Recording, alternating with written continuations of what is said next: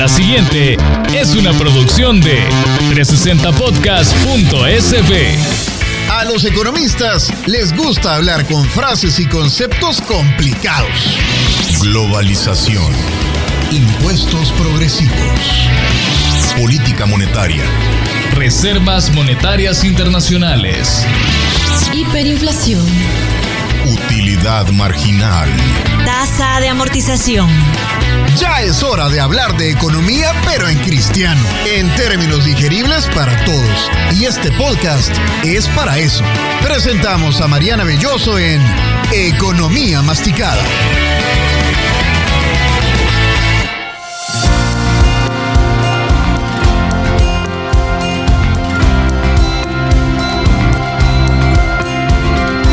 Bienvenidos a un nuevo episodio de Economía Masticada, el podcast dedicado a tratar los temas económicos de manera simple, de modo que todos los podamos comprender. Soy Mariana Belloso, periodista especializada en economía, y esta es la temporada 2 de su podcast, gracias al sistema Fede Crédito. El sistema Fede Crédito pone a su disposición más de 810 puntos de atención para que realice sus operaciones financieras. Estar cerca, esa es la actitud. No te detengas. Bueno, y hoy vamos a hablar de un tema que a muchos nos ha preocupado en algún momento o que vemos inalcanzable, buscando casa en El Salvador. Y para eso, como siempre, les he traído a un especialista en la materia. Está conmigo Héctor Del Cid, quien es gerente de HIC Bienes Raíces. Bienvenido, Héctor. Muchas gracias, muchas gracias. Eh, un placer de que me hayan invitado para este show y poderles explicar en lo que pueda para la búsqueda de la casa en El Salvador. Gracias a usted. Nosotros tenemos mucho tiempo de leernos a través de redes sociales y esta es la primera vez que he tenido el honor de entrevistarlo, así que creo que vamos a tener un episodio excelente. Nos vamos directamente al aperitivo. Masticando la economía. El aperitivo. Bueno, Héctor, para comenzar, ¿nos puede contar cómo está el mercado inmobiliario en El Salvador? ¿Qué tipo de viviendas son las que hay más disponibles, pero también las que más busca la gente? Eh, sí, sí, con gusto. Eh, en estos momentos, lo que el tipo de vivienda que hay más eh, inventario son apartamentos. ¿Ok? No sé si, si se ha dado cuenta que hay una gran cantidad de construcción de torres nuevas. Actualmente hay como, digamos, 15 en proyecto. Están ubicadas en San Salvador y Nuevo Cuscatlán. Lo que más está buscando la gente, sí, son apartamentos porque es un poco más accesible que una casa también. En estos momentos tenemos los apartamentos que están, empiezan, algunos apartamentos están empezando desde 180 mil dólares para arriba. ¿ok? Ese es un promedio que estamos teniendo eh, en los precios actualmente. Eh, de casas, de casas eh, sí se está de tal vez de unos 150, 170 mil para arriba, lo que se está viendo. Y en alquileres de apartamentos se está viendo como unos, un promedio de 900 dólares para arriba, aunque gente busca realmente un alquiler como de 700, 600, pero los busca en zona como tipo escalón, que es bien difícil encontrar. Y esa es la pregunta que quizás todos nos hacemos cuando vemos los anuncios de estos nuevos proyectos. ¿Quién puede comprar esas casas con esos niveles de precios y de cuotas? Eh, sí, eso es cierto, es cierto, es cierto. Eh, una de las personas, bueno, hay un grupo de personas que está comprando apartamentos que son ejecutivos jóvenes, ya sean altos ejecutivos que los están comprando para inversión. Hay otro grupo que es los hermanos lejanos, ¿verdad? Que están para alquilarlos estilo Airbnb. Y hay otro grupo también de proyectos como compañías que compran unos 5 o 6 apartamentos y los ocupan para eh, Airbnb. Pero también cuando se va a comprar apartamentos como para inversión, es lo que más se está viendo. Se tiene que ver el, si la gente, si las torres van a aceptar Airbnb porque algunas las están ya cancelando, pues cuando uno alquila Airbnb, lo puede alquilar por el día, lo puede alquilar por la semana, lo puede alquilar por el mes, aunque se hace, eh, es un ingreso muy alto versus comparado con un alquiler normal, ¿verdad? El tradicional. Así que, pero el problema que están teniendo algunas torres es que los propietarios o la gente que está alquilando ahí, que tiene alquileres por un año, dos años, no les gusta que esté entrando todo diferente tipo de gente a las torres, especialmente las torres caras. Así que eso tienen, eh, están viendo cuál es el problema actualmente para evitar eso de que no se ocupe mucho Airbnb. Es más fácil ocuparlo en una casa versus un apartamento, ¿verdad? Especialmente casas de playa. Es una tendencia nueva, ¿verdad, Héctor? Porque antes hablar de comprar un, un, inmueble para inversión era lo compro y lo alquilo, pero a un solo inquilino, ¿verdad? Exacto, exacto, sí, pero eh, eso es un nuevo, sí, es que Airbnb salió que hace como unos, unos pocos años, ¿verdad? Unos 5 o 6 años diríamos, eh, que se ha hecho bien fuerte y es, eh, sí, deja mucho dinero para los inversionistas, eso es, es, es, un, buen, es un buen modo de inversión, este, pero no, no hay competencia con los otros inversionistas que compran, digamos, compra alquileres tradicionales, ya de un año, dos años, ¿verdad? Pero eh, se ve que bastante gente está utilizando este tipo de concepto ahora, porque les puede sacar más dinero a su inversión. Lastimosamente en estos proyectos, una de las cosas que se ve bastante en estos proyectos nuevos de las torres, que tienen que tener mucho cuidado los clientes, eh, ver el porcentaje de inversionistas versus el porcentaje de, de, las personas que van a vivir ahí realmente, que están comprando para vivir, porque eso hace una gran diferencia. Eh, usualmente es, de, digamos, del 60 al 70% de inversionistas, lo cual eh, los clientes compran queriendo va a tenerlo para alquiler, para hacer un, digamos, como una inversión versus tener el dinero en el banco. Pero lo único que no saben o que no se dan cuenta es que cuando hay demasiados inversionistas y quieren ponerlo al alquiler, se hace una guerra de precios. Puede empezar a un, a un precio de dos mil dólares y todos los apartamentos van a estar dos mil, dos mil quinientos. Entonces, el inquilino va a tener opción de, de dónde escoger y, por supuesto, él va a ir bajando el precio. Entonces, no va a poder, no va a poder, el, el propietario va a tener que ir bajando su precio y a veces no pueden porque las, el monto de asociación, de mantenimiento de estas torres son altos. Estamos hablando de entre 200 a 400 dólares mensuales, además de la, del pago de la hipoteca. De cuota, sí. Bueno, el mercado inmobiliario definitivamente ha cambiado en los últimos tiempos y de eso vamos a hablar en nuestra siguiente sección, el plato fuerte. Masticando la economía. El plato fuerte. Bueno, Héctor, hablemos entonces de cómo ha venido evolucionando el mercado. Hablemos, por ejemplo, de las oportunidades de compra de vivienda que tuvieron nuestros padres y cómo eso ha cambiado ahora. Yo creo que, hablando de nuestros papás, yo creo que la vida era un poco más barata, ¿no? Que la que es ahora. Este, una de las cosas también que tenían nuestros papás eran que, que podían ahorrar más, ¿verdad? Los salarios eran mejores, eh, había más oportunidades de trabajo, versus ahora que yo siento que eso está afectando bastante para la compra de, de casas y apartamentos, que el nivel de ingresos versus el, el, los precios de los inmuebles en El Salvador es muy alto, ¿verdad? Eh, así que realmente cuesta mucho para los jóvenes adquirir eh, un inmueble. De las cosas que estamos viendo de los cambios que se hicieron vaya anteriormente cuando los papás de uno, vaya mi papá solo era comprar casa o ver una casa, un rancho en el mar o lo que sea, pero nunca hablábamos de voy a comprar un apartamento. Realmente no existían entonces los apartamentos, pero ahora, ya que El Salvador es tan pequeño y casi no hay tierra, ¿qué es lo que se ha hecho? Se ha decidido construir torres, porque es la única manera, irnos para arriba, porque es la única manera donde se puede haber espacio para poder construir y tener más vivienda que se necesitan. Pero, como, como les estaba diciendo, yo creo que eh, está algo difícil para los jóvenes de ahora conseguir también poder adquirir su apartamento o una casa. Y también otra cosa que, que yo veo que ha cambiado versus antes es que ahora bastante los jóvenes, y esto me he dado cuenta hablando con gente de, de 20 y pico de años, de 30 y pico de años, que quieren viajar. Y entonces eso les interesa más que ver, ay, quiero, voy a ahorrar para ver si puedo comprar una casa, ¿verdad? O también eh, tener el último iPhone, ¿verdad? Prefieren hacer un pago grande que ocupar ese dinero para, eh, para ahorrar, pues para poner la prima por lo menos para empezar a comprar su, su, casa. Pero veamos entonces el caso de la gente que no tiene ni para el viaje, ni para el iPhone, ni para la casa. ¿Por qué cree usted que no existe eh, más vivienda que se pueda considerar de interés social en el país o proyectos más populares?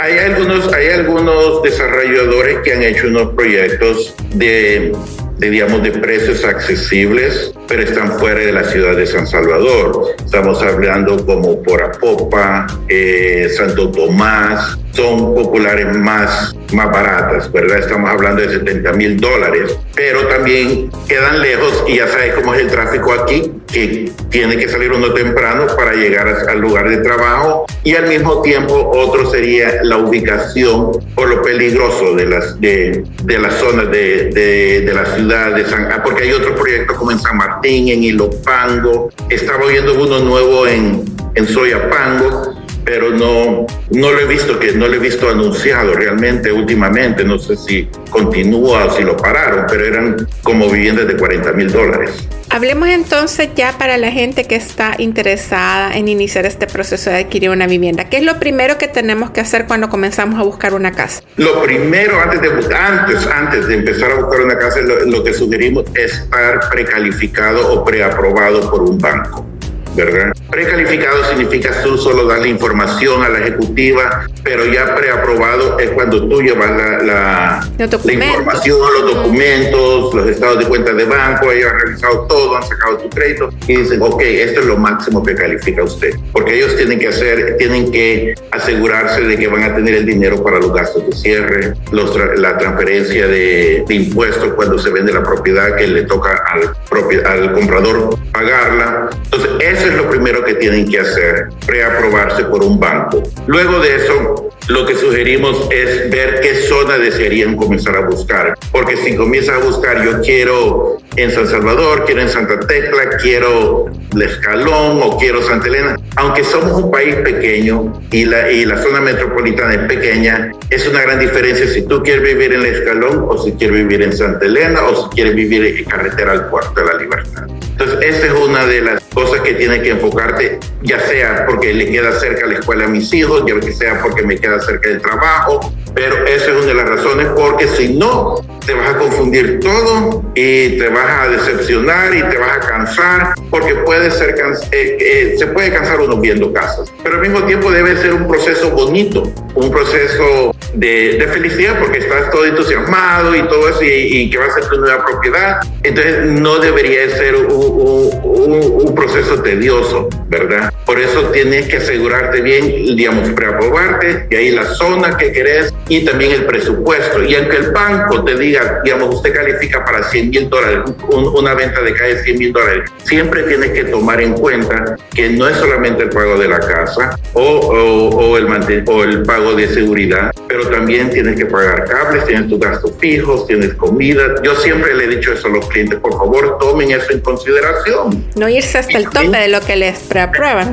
Exacto, porque tienen también que tener su cuenta de ahorro de, de, de ahorro por, por, emergencia. Héctor, y, y, volviendo al tema de, de que cuesta eh, a, calificar a, a, los ingresos, eh, ¿se puede, por ejemplo, hacer este proceso de precalificación entre varias personas o solo con la pareja? Eh, el banco usualmente eh, aceptan, digamos, puede ser la pareja o puede ser como un cosigner, como un digamos, alguien que le va a ayudar como fiador, uh -huh. cabal, cabal. Uh -huh. Sí, media vez todo estén, porque le tienen que verificar que esté libre en Hacienda, todo eso tiene que verificar el banco también, ¿verdad? Así que a veces eso es lo que pueden hacer, pues pueden comprarlo en conjunto en dos personas, si es una persona nada más que no está casada, tal vez con otro amigo, y se reúnen y pueden comprar la casa. Porque sí, una persona, como te digo, alto ejecutivo sí puede comprar un poco más los apartamentos. el solo. Pero, una, otra, otras personas tienen que unir los ingresos, sí. ¿verdad? ¿Existe algo como una mejor época para comprar casa? Eh, en El Salvador no. No, no para nada. Eh, no es como en Estados Unidos, que usualmente en Estados Unidos tú compras casa, eh, la mejor, una de las mejores épocas en el verano, cuando todos los niños salen de la escuela, porque ahí todo el mundo puede hacer los cambios y se instala en la nueva escuela. Una de las cosas que se ve aquí es realmente en que se ve eh, una, una bajada de, o se pone el mercado un poco más lento, es durante Navidad, ¿verdad? Como antes de Navidad como en diciembre, a finales de noviembre, que vas, ya la gente está pensando más en los regalos, en la fiesta y todo eso, no comprar una casa, aunque siempre continúa, pero es de manera despacio. Y otras mm, épocas que se pone algo despacio es como una dos semanas antes de Semana Santa y una dos semanas antes de agosto, porque la gente está pensando en vacaciones, ¿verdad? Es, la, es lo que se podría decir que es una época baja tal vez eso, pero sí que, que, cierta época es más, más movida que otros, no. Siempre, siempre la gente anda buscando. Y en el otro lado, porque me imagino que, que también ustedes tienen más demanda de gente que quiere vender su casa. ¿Qué es lo que tiene que hacer alguien que está buscando vender su casa? Eh, una de las cosas, lo, lo, primero que tienen que hacer es evaluar su casa, pedir un valúo por un perito. Están certificados, ¿verdad? Eh, ¿Perdón? Tienen que estar certificados los peritos. Sí, eso te iba a decir, que tienen que ser eh, certificados por la, por la fiscalía. Creo, tienen que estar ahí y tienen que, es lo primero que ellos, ellos, porque ellos lo que hacen, el perito va a ser una comparable de tu casa. Digamos, yo quiero vender mi casa a 100 mil dólares. Yo voy, entonces el perito va a llegar, va a ver las propiedades que se están vendiendo alrededor de tu casa, va a hacer unas tres o cuatro comparables y ahí va a sacar el precio del mercado. Con ese precio del mercado nosotros podemos continuar a, a empezar a promocionar la casa. Porque si la gente dice, no, yo creo que mi casa vale 200 mil, es lo que tú puedes creer. A veces le pone la gente el valor sentimental, ¿verdad? Entonces, no, es que yo he estado aquí por tantos años, aquí crecieron mis hijos y todo eso. Yo siento que, sí, las demás casas están vendiendo a 100, pero la mía, por todo esto, tiene que valer mucho más. Entonces, le están poniendo valor sentimental. Eso tiene que, eh, lastimosamente,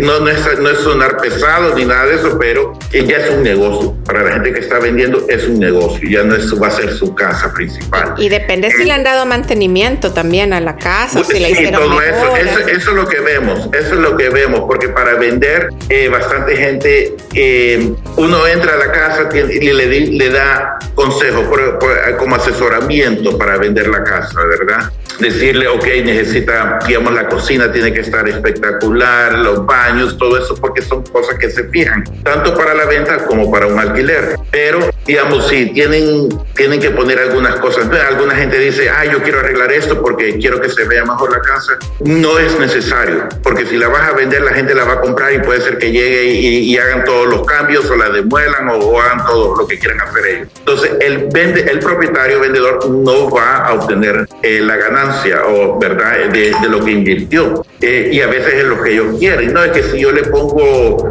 una nueva ventana, le pongo un nuevo piso, tal vez le puedo sacar más, más, más dinero y no es eso. Porque todo esto, lo que se le pone a la propiedad se va diluyendo con los años, ¿verdad? Tú le has sacado ya el provecho a todo eso. Pero ese, tienes que, además de eso, tienes que tener la casa, eh, tienes que asegurarte que la escritura esté en orden, tienes que asegurarte que los vendedores estén solventes en Hacienda, que la propiedad esté solvente, eso tienes que sacarlo con la alcaldía, una solvencia municipal. Eso significa que todos los impuestos tienen que estar al día. Eh, si vas a vender la casa con un apoderado, el, el, el poder es específicamente solamente para la venta de esa casa. No tiene que, que, ser poder general ni nada de eso, pero tiene que ser bien específico que tú puedes vender la propiedad, tú puedes cancelar si hay hipoteca de la propiedad, tú puedes recibir el cheque, tú puedes pagar eh, los impuestos que te sean necesarios. Y eso recomiendo que si ellos van a tener, van a utilizar un poder que los bancos le pueden dar un machote del poder, para que así no van a tener problemas, porque en eso los bancos son bien, bien, bien específicos y exigentes. Como, eh, como casi eh, con todo en esta vida nos va mejor si nos abocamos a un profesional. Y de eso vamos a hablar ahorita en el postre, así que usted no se vaya. Masticando la economía. El dulcito.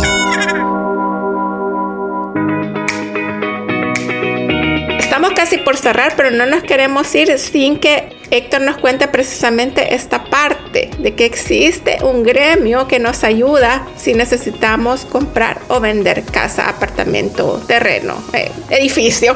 No, sabemos.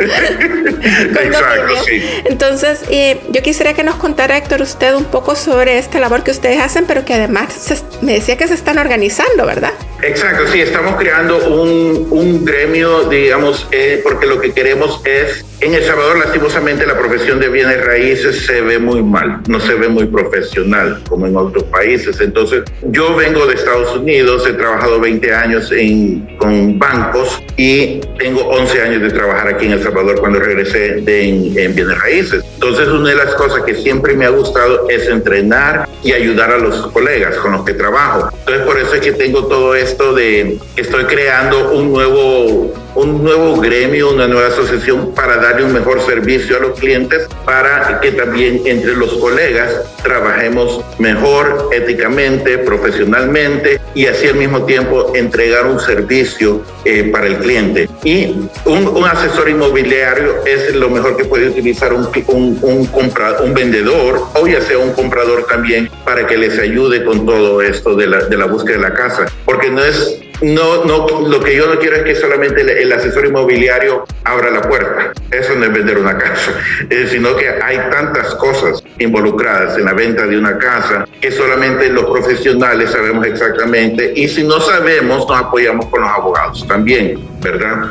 Pero es, es, es, es, una gran ayuda que le damos al cliente y eso por eso es que lo recomendamos, que utilicen nuestros servicios, porque los podemos ayudar desde el principio hasta el final y no, es, no acaba ahí todo, sino que les podemos continuar ayudando con la próxima inversión que deseen tener, ¿verdad? O si desean vender su casa, pero es lo que, lo que estoy creando en estos momentos y es un nuevo, eh, porque está la Cámara de Bienes Raíces también, que ya tienen como 28 años de estar en El Salvador, está otro grupo que se llama SAI y vamos a estar nosotros, pero es trabajar los tres en conjunto. ¿Y cómo se van a llamar? ¿Perdón? ¿Cómo se van a llamar? Todavía eso lo vamos a sacar en un par de semanas. No, nos va a dar la primicia después. Exacto, sí. Y sí, porque estamos planeando ya todo, estamos planeando, digamos, es el manual, es para gente joven también que está ingresando, porque es una cosa rara ahora que el asesor inmobiliario anteriormente era gente tal vez retirada o tal vez gente que se estaba quedando sin trabajo y quería hacer, empezar en esto, pero ahora lo que está entrando bastante gente joven que tiene su profesión y dicen, porque si uno lo sabe hacer bien, puede ser un, un, un buen ingreso familiar, ¿ok? Pero además de eso, uno está ayudando a la gente a vender y a comprar propiedades. Qué bonito. Es, es, es, lo más grande que uno puede tener, pues realmente es el patrimonio de tus hijos y todo eso. ¿A usted Entonces, ¿dónde, dónde lo podemos contactar? ¿Dónde lo puede encontrar nuestra audiencia? Eh, bueno, mi teléfono es 7253-8420. Eh, mi correo es Héctor del Cid arroba HIC Bienes Raíces, mi correo personal hdelcid arroba gmail.com. Ahí me pueden llamar directamente si desean. Y con Muchas gusto gracias. les puedo ayudar. Gracias Héctor por habernos compartido hoy, por habernos dado su tiempo y por toda la información que ha explicado hoy en el podcast de Economía Masticada. Ojalá podamos seguir platicando más adelante. Sí, muchas gracias a ustedes por la invitación, se los agradezco. Y sí, es un tema interesante, pero es un tema largo, sí. ¿verdad? Porque vamos, vamos a hacer segunda parte.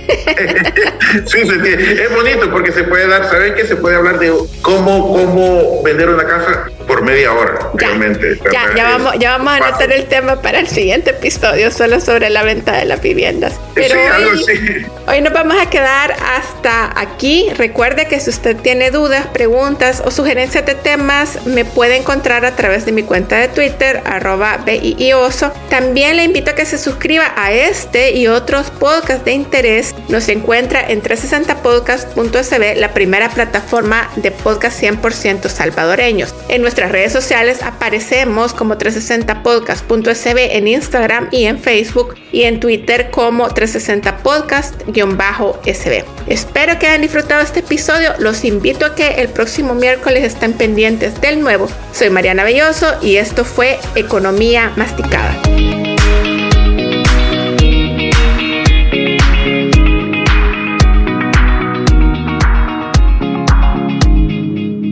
Esta fue una producción de 360podcast.sb.